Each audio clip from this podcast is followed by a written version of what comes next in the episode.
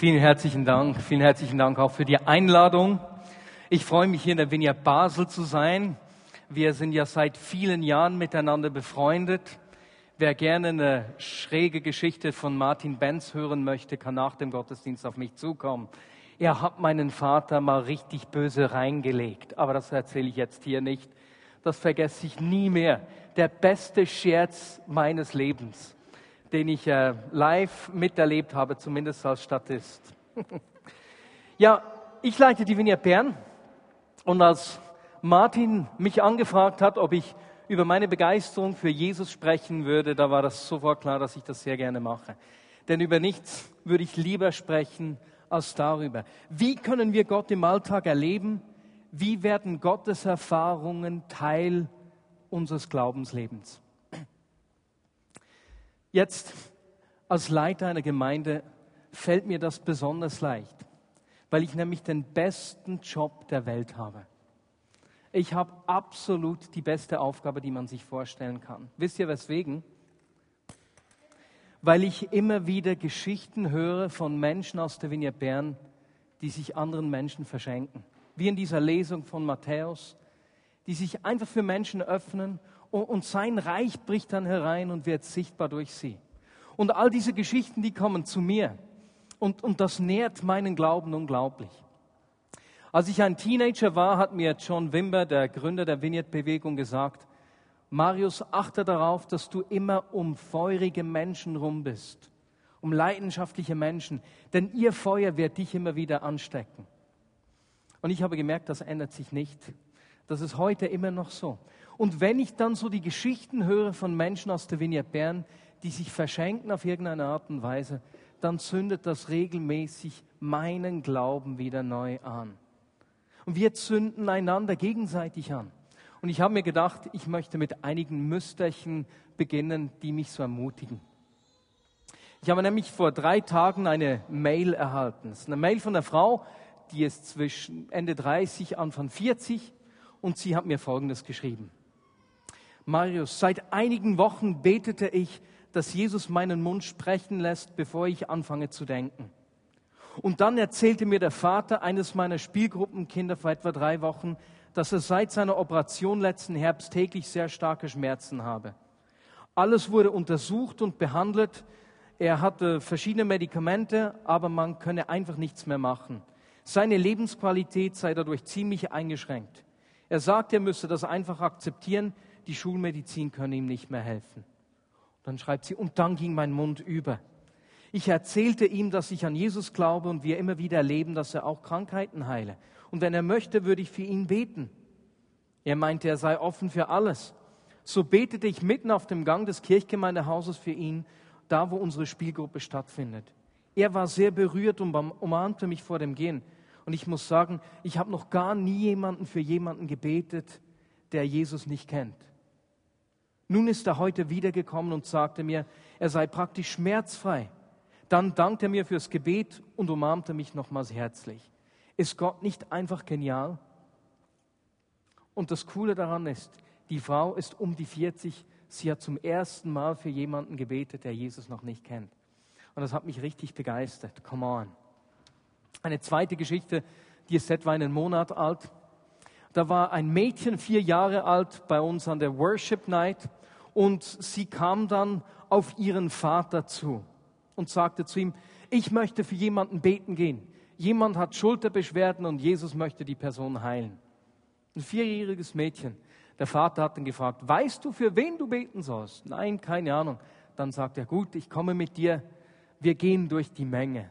Sie gehen zusammen durch die Menge da an der Worship Night und plötzlich sagt das Mädchen, diese Frau, der Vater hat ihr dann geholfen, denn das Mädchen hätte sich nicht gewagt, die Frau anzusprechen. Hat gefragt, ob sie Schulterbeschwerden habe. Die Frau hatte Schulterbeschwerden. Das Mädchen hat für sie gebetet und die wurde geheilt. Und das hat mich so begeistert, als ich diese Geschichte gehört habe, weil unser Verlangen in der Vignette Bern ist, dass diese Dinge Teil unseres Lebensstils sind. Nicht Erlebnisse oder Geschehnisse, sondern Lebensstil, dass wir mit Gottes Kraft rechnen. Das hat mich absolut begeistert. Letzten Freitag hatten wir ein Staff-Meeting und da habe ich auch so God Stories gehört, die mich absolut begeistert haben. Und zu dieser God Story muss ich äh, als Einleitung sagen, dass wir vor einigen Jahren festgestellt haben, dass Menschen aus der Vignette Bern verschiedenste so Gerechtigkeitsprojekte gestartet haben. Beispielsweise in verschiedenen Ländern Mikrokredite vergeben, ähm, um dort die wirtschaftliche Situation zu ändern. Ein Ehepaar wohnt in Moldawien. Die haben sich einen VW-Bus umgebaut, wohnen jetzt in diesem VW-Bus und wollen auch da materiell helfen. Sie bauen eine Modellfarm auf, weil Moldawien bekannt ist als Landwirtschaftsgebiet, und, aber sie sind nicht sehr effizient und sie wollen ihnen helfen. Und dann haben wir noch ein drittes Projekt, das ist eine Frau, äh, die hat in Äthiopien eine Arbeit unter Behinderten angefangen. Und jetzt haben wir letzten Freitag an diesem Staff-Meeting gehört, dass diese drei Projekte, drei von etwa zwölf Projekten, einfach unerwartet viel Geld geschenkt erhalten haben. Das eine Projekt hat von der Stiftung 10.000 Franken geschenkt gekriegt. Die andere, Stiftung, äh, die andere hat von der Stiftung 17.000 geschenkt gekriegt. Und die Familie in Moldawien hat für diese Modellfarm von der Firma 10.000 Franken geschenkt gekriegt. Und es hat mich so aufgestellt zu sehen, das sind Menschen, die sich engagieren, die sein Reich sichtbar machen wollen. Und Gott schenkt Versorgung. Eine nächste Geschichte Das war letztes Jahr. Da war ein Mann aus Sevilla Bern bei uns zu Besuch zu Hause. Und dieser Mann hat sehr viel Verantwortung. Und in seiner Verantwortung hat er Verhandlungen zwischen zwei großen Parteien geführt. Und über diese Verhandlungen, nur um so den Umfang zu zeigen, wurde auch regelmäßig in der Schweizer Presse äh, informiert. Und er hat mir dann erzählt, äh, wie in diesen Verhandlungen es einfach aussah, als würden sie scheitern. Und als es an diesem Punkt war, sagte mir, hey, und dann hatte ich einen inneren Impuls. Natürlich haben wir immer für diese Dinge gebetet. Er sagte, er hätte einen inneren Impuls gehabt und dieser innere Impuls habe eine Wende in diese mehrmonatigen Gespräche gebracht.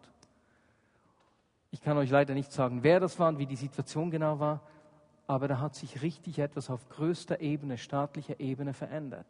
Und es hat mich absolut begeistert zu sehen, yes, Menschen aus der Vigne Bern, die verschenken sich da, wo Gott sie hingestellt hat und machen seine Kraft sichtbar in ihrem Alltag. Eine weitere Geschichte, die mich absolut begeistert und die mein Feuer eben auch angezündet hat, das war auch letztes Jahr meine Frau und ich. Wir waren in einem Sabbatical. Wir waren in diesem Sabbatical auch in Oklahoma. Und als wir da in, der, in einer Gemeinde waren in Oklahoma, kommt eine Frau auf mich zu, eine junge Frau, und sie erzählt mir, dass sie 17 Jahre lang auf einem Ohr nichts mehr gehört habe. Sie hatte als Kind war in einem Autounfall mit ihren Eltern und bei diesem Unfall konnte, nach diesem Unfall konnte sie auf einem Ohr nicht mehr hören. Und sie hat schon hunderte Male für sich beten lassen.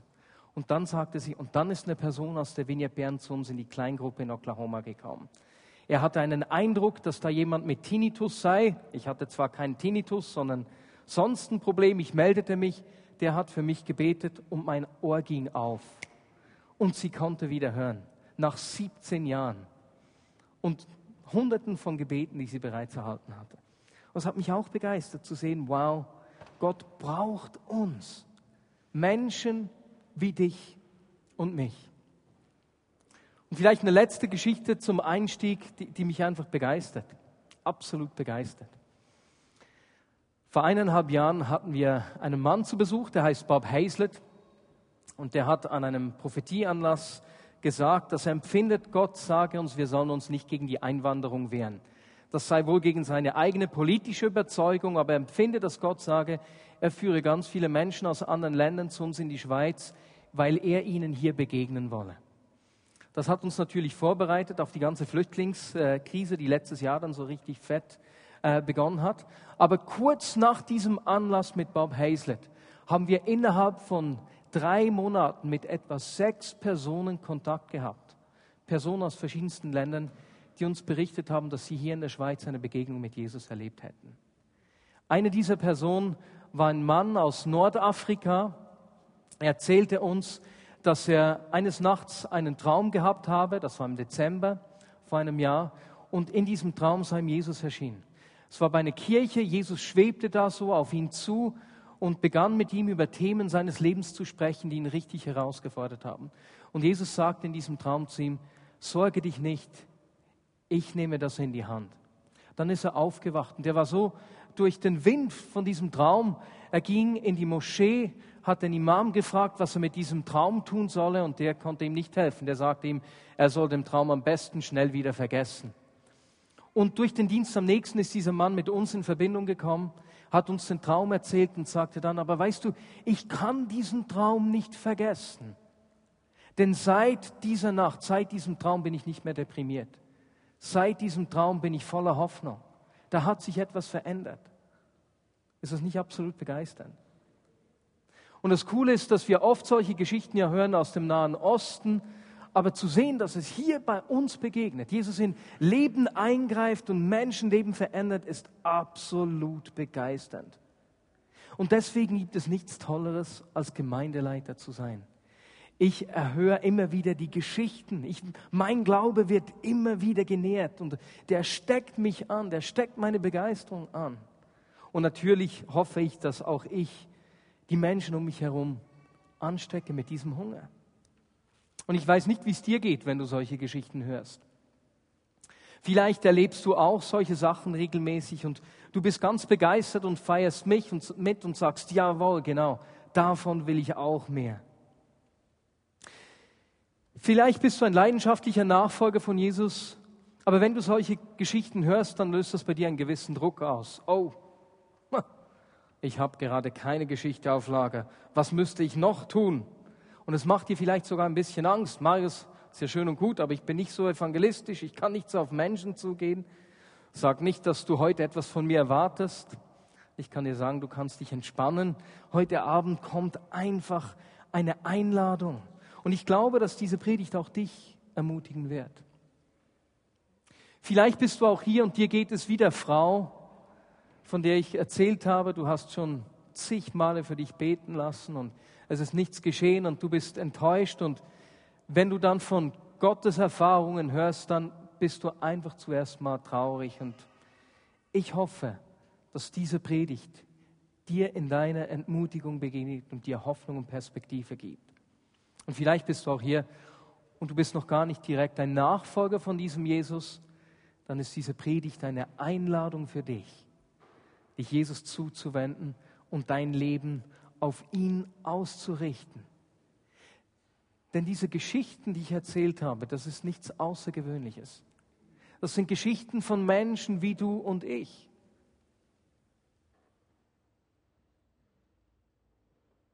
In den Evangelien lesen wir solche Geschichten en masse. Und ich denke, gerade die Bibel, die vier Evangelien sind die Quelle größter Begeisterung. Wenn, ich habe gerade das Matthäusevangelium gelesen, die Geschichten, die uns da begeistern, sind absolut begeisternd. Und es ist sehr hilfreich, dass uns die Jünger da nicht nur in ihren Höhepunkten geschildert werden, sondern wir genauso ihre Ängste mitkriegen, ihre Hoffnungslosigkeit, wie wir mitkriegen, wie sie miteinander streiten, wie sie sich voreinander aufspielen, wie sie leiden und schwierige Umstände erleben. Eben Situationen, wie das normale Menschen hat einfach erleben.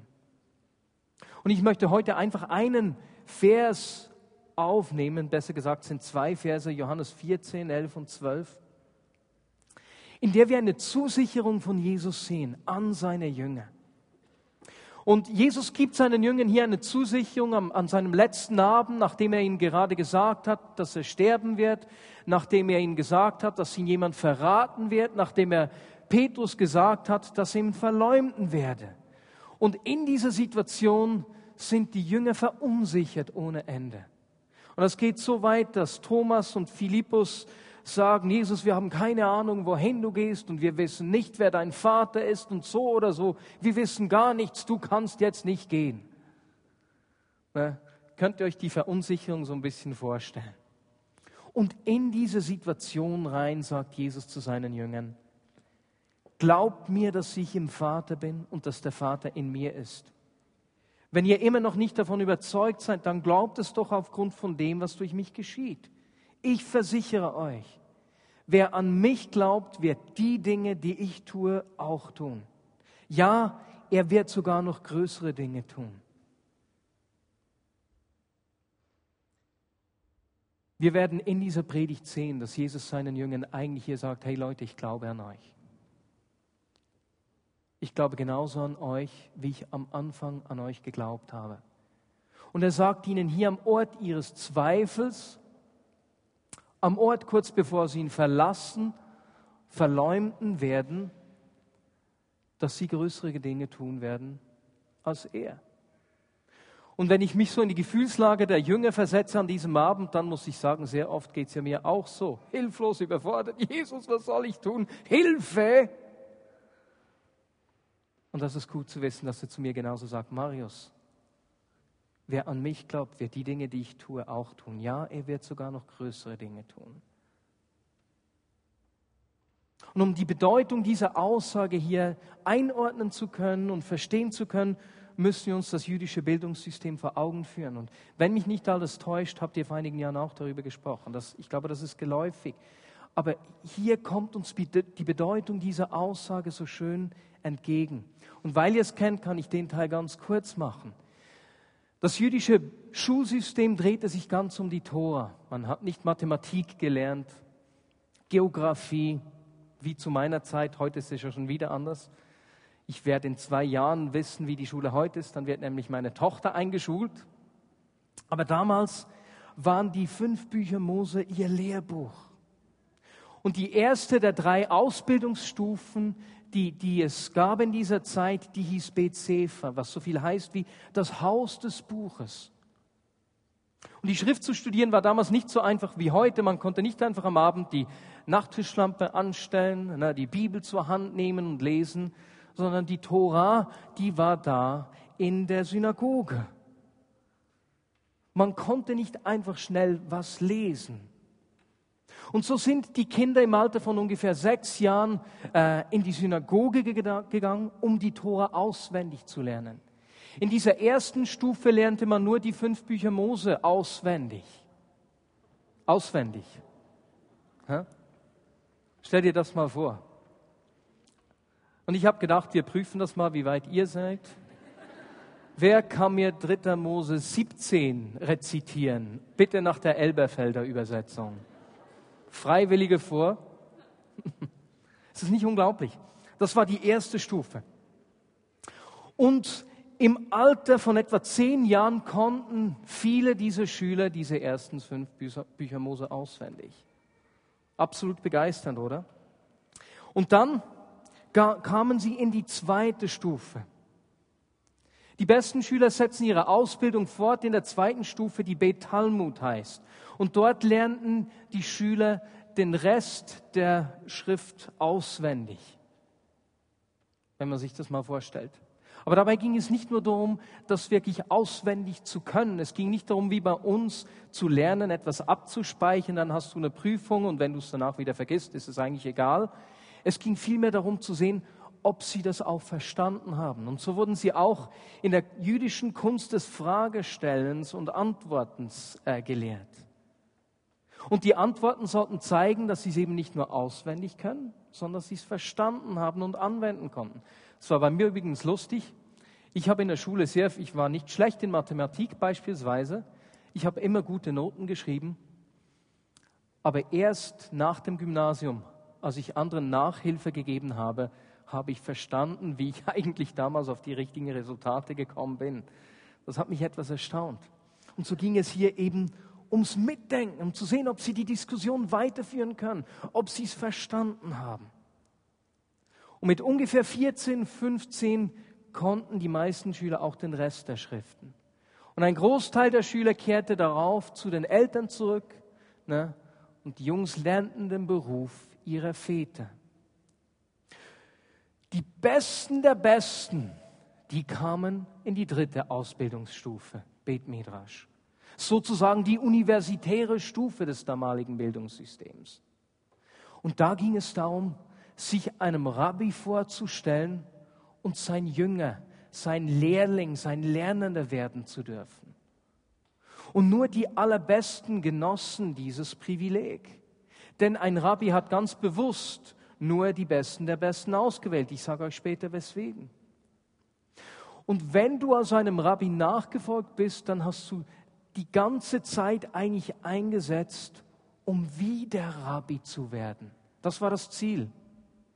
Ich will in allem sein wie der Rabbi. Du musst dir vorstellen, da war der Schüler vielleicht 15, 16 oder 17, verließ seine Eltern, seine Geschwister, seine Freunde, seine Synagoge und folgte dem Rabbi überall hin. So nahe wie möglich an ihm dran. Was der Rabbi machte, machte der Jünger auch. Wenn er sich einen Grashalm in den Mund gesteckt hat, tat das der Schüler auch. Soll ich das sagen? Nö.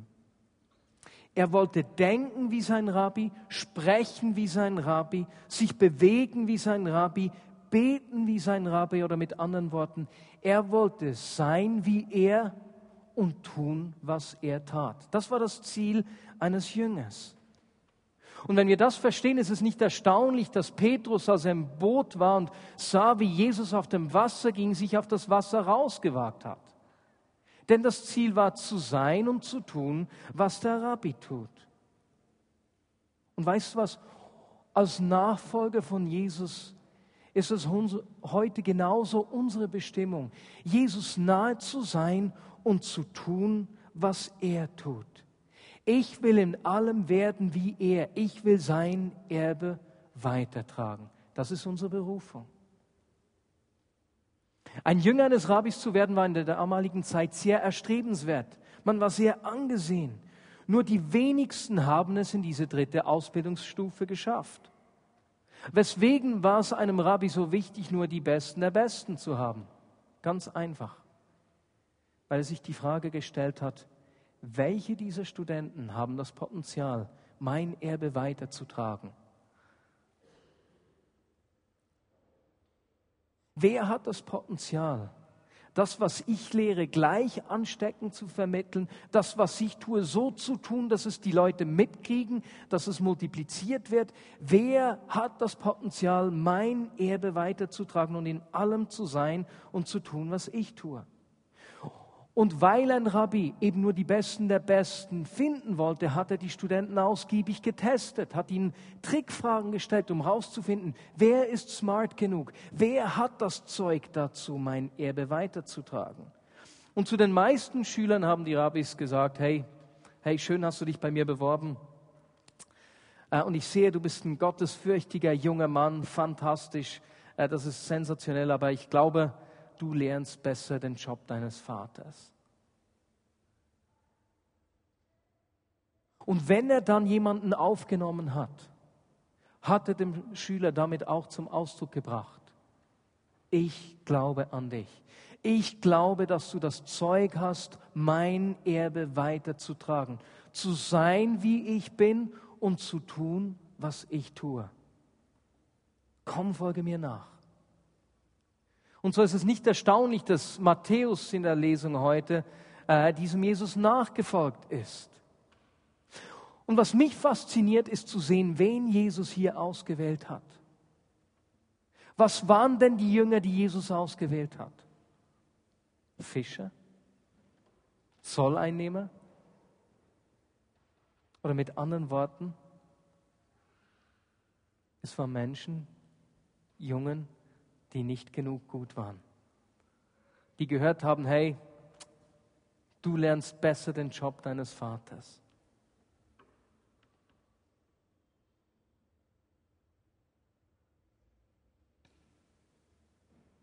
Und weißt du, was Jesus ihnen zum Ausdruck gebracht hat, als er sie zu sich gerufen hat? Ich glaube an dich.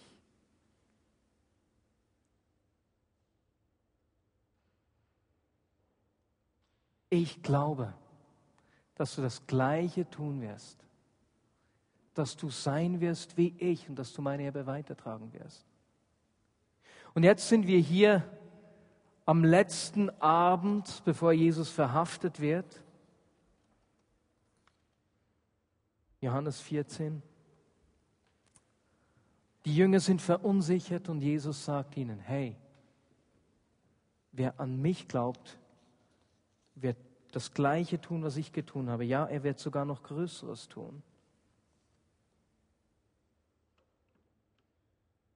Und damit sagt er nur noch einmal mehr, ich glaube an euch. Auch wenn ich jetzt gehe, auch wenn ihr Angst habt, auch wenn ihr nicht wisst, wohin ich gehe, wenn ihr verunsichert seid, ich glaube an euch. Ich glaube, dass ihr das Gleiche tun werdet, was ihr mich habt tun sehen. Ich glaube, dass ihr mein Erbe weitertragen werdet. Ja, nicht nur das, ihr werdet sogar noch Größeres tun. Und weißt du, was Jesus zu uns sagt? Ich glaube an dich. Weißt du, dass er an dich glaubt? Nicht auf dich hofft. Nicht denkt, ja, vielleicht schafft sie es mal auch noch. Nein, er glaubt an dich. Er glaubt daran, dass du sein Erbe weitertragen wirst, dort, wo er dich hingestellt hat, in deiner Familie, an deinem Arbeitsort, in deiner Nachbarschaft, dort, wo du hinkommst, dass du sein Reich sichtbar machst. Er glaubt an dich. Und lass uns das doch kurz mal sagen. Wende dich doch der Person neben dir zu und sage laut und deutlich, hey, er glaubt an dich. Sogar dort, wo du nicht an dich selbst glaubst. Er glaubt an dich. Dazu müsst ihr euch einander zuwenden.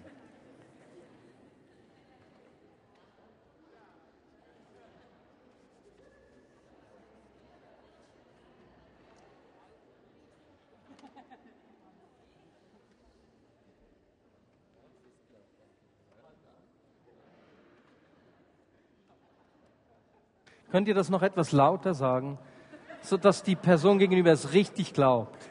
Er glaubt an dich zutiefst. Er ist sowas von überzeugt von dir.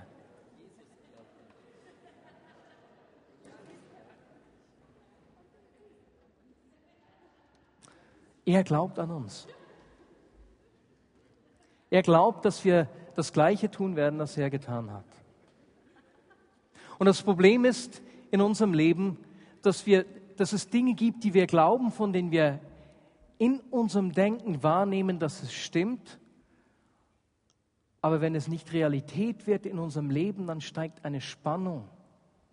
Es gibt eine Diskrepanz zwischen dem, was wir glauben und dem, was wir leben. Und es gibt nichts Frustrierenderes, nichts, was unsere Begeisterung mehr rauben kann als diese Spannung. Ein kleines Beispiel aus meinem Leben. Ich war elf Jahre alt, als ich an einem Seminar bei uns in Bern mit einigen anderen für einen Mann gebetet habe, der auf einem Auge blind war. Der hat in seiner Jugendzeit mit Freunden gefeiert.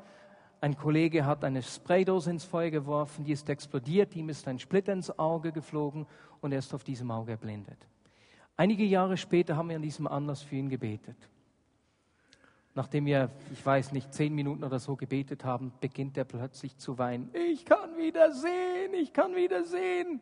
Es war nur hell, dunkel, also weiß, schwarz aber das war unglaublich. Und wir waren so ermutigt, wir haben natürlich weitergebetet. Und nach einigen Minuten, ich sehe wieder Farben, ich sehe wieder Farben. Und wenn du mit elf Jahren sowas erlebst, dass Gott Dinge tun kann, die deine menschlichen Möglichkeiten übersteigen, dann weckt er seinen Hunger in deinem Leben. Ich kann nicht mehr weg davon. Das hat mich absolut gepackt. Als ich Mitte 20 war, habe ich realisiert, dass ich das weiß, dass es möglich ist, dass Gott mich brauchen will, aber dass ich es kaum mehr erlebe in meinem Leben. Und ich habe mich zu fragen begonnen, hey, weswegen hat dieser Hunger so wenig Auswirkungen in meinem Leben? Und weißt du, was ich festgestellt habe? Es war, als würde Gott mich was fragen. Er fragte mich, du Marius, wann hast du zuletzt für jemanden gebetet, der krank ist? Ich habe überlegt, überlegt, das muss vorletztes Jahr gewesen sein. Dann war es, als würde er mich fragen, denkst du nicht, dass es normal ist, dass du nicht siehst, wie jemand geheilt wirst, wenn du nicht mal für jemanden betest? Da habe ich gemerkt, eigentlich logisch. Deswegen bin ich nicht selbst darauf gekommen. Und als ich noch ein bisschen mehr darüber nachgedacht habe, ist mir aufgefallen, dass ich folgendermaßen funktioniere ich mache die Dinge gerne, die ich gut tun kann. Das war schon in der Schule so. Ich war recht gut im Fußball.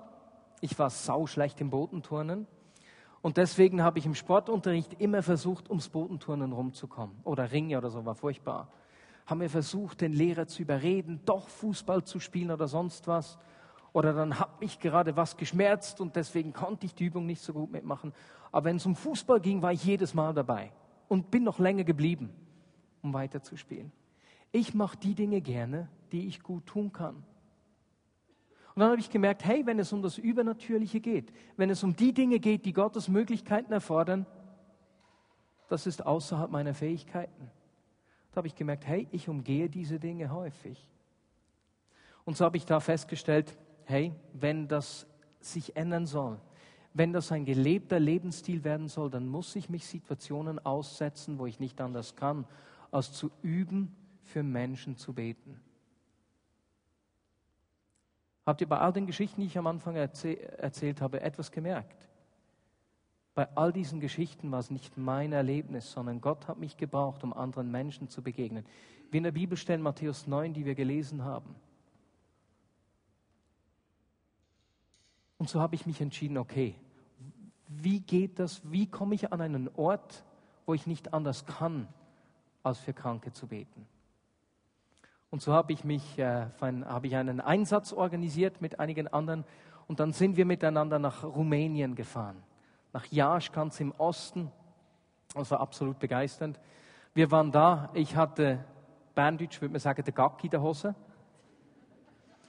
Ich hatte die Hose gestrichen voll, weil ich so Angst hatte. Wir standen vor einem großen Haus, einem Block mit ganz vielen Menschen, die äh, sonst ja, die das Haus eigentlich besetzt haben, die niemanden haben, der für sie aufstehen würde. Und wir hätten da was machen sollen. Und ich wusste nicht, was tust du jetzt? Ich, ich, ich war überfordert. Dann war ein Freund von mir dabei aus den USA, der hat dann loszuschreien begonnen, hey, wir glauben an Jesus und wir beten für Kranke. Mann, war mir das peinlich. Ich habe mich hinter ihm versteckt. Das war ziemlich äh, gut so, dass, äh, dass er recht rund war und gut Schatten geboten hat dadurch. Und dann kamen die ersten Leute. Einige Jungs, die haben uns ausgelacht. Ha, ha, ha, ha, ha. Dann kamen einige Frauen und als die ersten geheilt wurden, haben die ihre Verwandtschaft geholt und wir haben innerhalb von fünf Tagen erlebt, wie mehr als 100 Menschen geheilt wurden. Es war absolut begeisternd. Ich hatte Zweifel. Ich habe bei mir gedacht, du, die sagen nur, das sei geschehen, weil sie dich loswerden wollten. Könnt ihr diese Gedanken nachvollziehen? Wir mussten ja mit Übersetzer für sie beten. Ich habe nicht geglaubt, dass da was geschehen ist. Ich ging nach Hause. Als ich ein Jahr später wiedergekommen bin, sagt, kam, kaum bin ich aus dem Auto ausgestiegen, sind zwei Frauen auf mich zugekommen. Du hast letztes Jahr für meine Schulter gebetet. Seit habe ich keine Schulterschmerzen mehr. Jetzt schmerzt mein Knie. Würdest du bitte für mein Knie beten? Und die andere hatte sonst was. Und ich habe gemerkt, wenn ich einen Lebensstil einüben muss, muss ich mich Situationen stellen, wo ich Dinge erlebe, üben kann, die meine Möglichkeiten übersteigen. Und weißt du, was das braucht? meine Risikobereitschaft. Und es ist beinahe wie bei einem Kind. Meine Tochter ist jetzt vier Jahre alt. Vor drei Jahren hat sie zu gehen begonnen. Und das war so schön, ihr zuzuschauen, wie sie gelernt hat zu gehen. Wie sie immer wieder umgefallen ist. Und doch wieder versucht hat, sich an einem Stuhl hochzuziehen und einen nächsten Versuch zu starten. Und wenn ich dann meine Tochter zuschaue, wie sie durch Fehler lernt und dann mein Leben anschaue, dann merke ich, wie oft gebe ich beim ersten Versuch auf? Leute, dass wir diese Geschichten in unserem Alltag erleben, ist ganz natürlich. Er glaubt an uns. Wir werden das Gleiche tun, das Jesus getan hat. Wenn wir da reinwachsen wollen, braucht es unsere Risikobereitschaft. Und wir werden Fehler machen, wie ein Kind, das zu gehen lernt. Und wir werden umfallen und nochmals umfallen. Letztes Jahr habe ich gemerkt, dass ich in meinem Leben wieder zu wenig geübt habe, dem wenig Raum gegeben habe. Deswegen habe ich mich am Ende des Jahres entschieden, das Risikorad in meinem Leben wieder etwas aufzudrehen. Und meine Challenge, die ich mir gegeben habe für dieses Jahr, ist, ich will jeden Tag mit jemandem sprechen und für jemanden beten, der Jesus nicht kennt. Das Jahr ist schon etwas mehr als zwei Monate alt. Ich hatte bisher sechs Gelegenheiten. Ihr seht, ich habe noch Wachstumsmöglichkeiten. Ne? Definitiv. Und mir geht es ja nicht darum, dass ich jeden Tag was machen will, aber ich will mit dem Bewusstsein durchs Leben gehen, Jesus brauche mich. Wenn es Gelegenheiten gibt in meinem Alltag, brauche mich. Und es ist dann so ermutigend. Letzte Woche habe ich zwei, mit zwei Personen gesprochen, mit denen ich unterwegs bin. Beide sind daran, Jesus kennenzulernen. Die erste Person hat mir erzählt, dass sie unbedingt eine neue Arbeitsstelle braucht, weil sie in der alten gemobbt wird. Sie hat gar nicht mehr so viele Einsätze, ist eine, eine alleinerziehende Mutter und hat viel zu wenig verdient. Und am Montag, als ich sie angerufen habe, hat sie mir gesagt, ich habe einen neuen Job, das Gebet hat genützt. Am gleichen Montag habe ich mit einem jungen Mann telefoniert, der ist seit einem Jahr ungefähr in der Wiener Bern, kennt Jesus noch nicht, ähm, ist daran, Jesus kennenzulernen und der wird nächsten Monat heiraten. Und seit neun Monaten ungefähr hat sich sein Bruder von der Familie ganz zurückgezogen. Ist ziemlich traurige Geschichte und das hat ihn so mitgenommen, dass er nicht mehr gut schlafen konnte und so weiter und so fort. Und so habe ich ihn dann am letzten Sonntag auf die Seite genommen. Wir haben miteinander gebetet. Jesus, greif ein, komme du. Entschuldigung, das war vor zwei Wochen. Am Montag hat dieser Bruder ihn besucht an seinem Geburtstag gegen alle Erwartungen der Familie. Und der junge Mann hat mir geschrieben, Gott hat dein Gebet wirklich gehört. Seit letztem Sommer hat sich mein Bruder, hat mein Bruder kein Wort mehr mit uns gesprochen. Und jetzt das. Vielen, vielen Dank auch dir und Gott. Und das ist ja so was Kleines. Aber weißt du was, für diesen jungen Mann ist es ein wesentlicher Schritt auf seinem Weg zu Jesus. Gott will uns brauchen. Er glaubt an uns. Er glaubt, dass wir das Gleiche tun werden wie er. Und ich möchte dich heute einladen, zwei Dinge zu tun, zwei Entscheidungen zu treffen. Erstens, wir sind Jünger von Jesus. Ein Jünger ist eigentlich ein Lernender. Und ich will immer ein Lernender bleiben. Immer mehr werden wir er. Und so ist die erste Entscheidung. Entscheide dich von Jesus zu lernen. Nicht aufzuhören, von ihm zu lernen. Auch nach 100 Versuchen, auch nach 50 Jahren. Und das Zweite, es braucht deine Bereitschaft, ein Risiko einzugehen und dich darauf einzulassen, das Gleiche zu tun, was Jesus getan hat. Risiken einzugehen in deinem Alltag. Und das ist eine Entscheidung, die ich dir heute abbringen möchte. Denn Jesus schreibt heute mit uns Geschichte, dort, wo er uns hingestellt hat. Und wenn du hier bist und sagst, ja, das will ich, ich will Risiken eingehen, ich will erleben, wie Gott mich braucht, dass andere Menschen eine Begegnung mit ihm erleben, dass das Gleiche geschieht durch mich wie durch die Jünger. Dann bitte ich dich doch jetzt aufzustehen. Es ist etwas zwischen dir und ihm und ich werde dann einfach beten. Ich, das, wenn du ihm, das bringst du ihm zum Ausdruck. Du gibst ihm das Recht, dich in schwierige Situationen zu bringen. Ha? Überleg dir gut, ob du dich wirklich darauf einlassen willst. Und jetzt bitte ich dich, ihm das einfach zum Ausdruck zu bringen.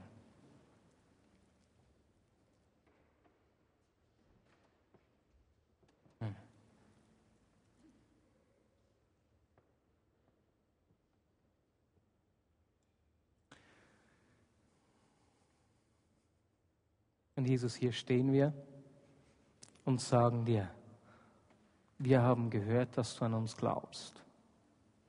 Jesus, wir danken dir, dass dein Glaube an uns größer ist als unser Glaube an uns selbst.